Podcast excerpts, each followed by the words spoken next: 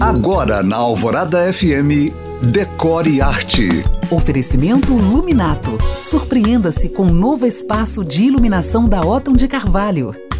Retomando a história da decoração que eu comecei semana passada, mas que você pode ouvir inteira no site da rádio, como eu contei, até a Idade Média, no feudalismo, lordes e vassalos dividiam os mesmos ambientes. Foi somente na Renascença que surgiram as ideias de privacidade, beleza e conforto. Diante dessas novas premissas, a ala íntima, ou seja, os quartos que antes eram pouco mobiliados, passaram a ter penteadeiras, sofás e cadeiras luxuosas. Seguimos para o século XX e a Revolução Industrial, quando novamente o decor sofreu mudanças. Na Europa surgiu o estilo Art Nouveau e revelou arquitetos e designers que, atendendo às demandas de um novo mercado fomentado pela indústria que precisava de vender, passaram a incluir em seus projetos vidro, aço e outros materiais que saíam da linha de produção. Essa época foi marcada pelo estilo Belle Époque, um estilo cheio de curvas, figuras femininas, elementos orientais e tropicais. Mas a nossa história decor não termina aqui e amanhã eu continuo. Lembrando que você pode ouvir toda a série no site da rádio. Para mais dicas, curiosidades e conteúdos decor,